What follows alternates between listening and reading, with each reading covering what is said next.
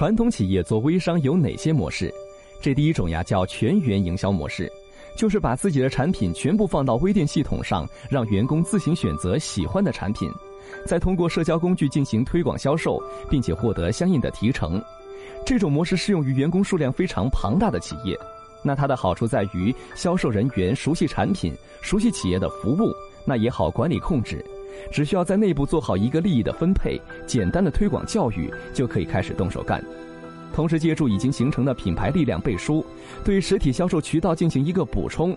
这也是目前最为被看好的微商与 O2O 结合的模式之一。目前，像这个万达、银泰、天虹、苏宁等企业涉足微商的，都算是这个模式。那这第二种模式呀，就是和这个微商团队合作。但是呢，现在想做微商的传统企业那是太多了，你所能想到的合作模式和回报承诺，可能早就有竞争对手在你和团队接触之前就提出过了，所以呢，你是很难脱颖而出。因此呀，跟现有的微商团队合作时，需要十分注意合作方式、产品策略和支持体系。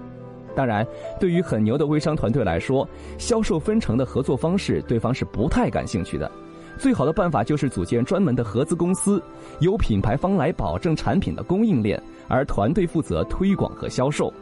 现在的微商市场产品是非常多，种类也是花样百出，因此必须有独立的产品迭代策略。比如说，经常推出一些新品，保证微商们销售时有足够的新鲜感，不会疲乏。当然了，不排除有些微商能够以一款产品持续的火爆下去，但毕竟只是少数的幸运儿。目前呢，微商增长乏力的原因大多是因为前端的销售人员专业知识不够，他无法去解答用户的问题，所以支持体系要从售后、宣传、培训三个方面形成，比如退换货机制、投放哪些媒体、产品专业知识和推广知识培训等等等等。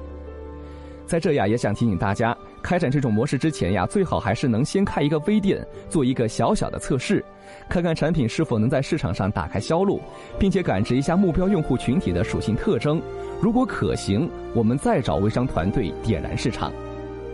除此之外呀，还有一种就是品牌直达消费者的模式。简单的说，比如用微信服务号去搭载微店系统去售卖，这种模式和现行的微商市场基本上是完全不同的打法。做好微信的营销推广就行，比如社群贴吧问答等等。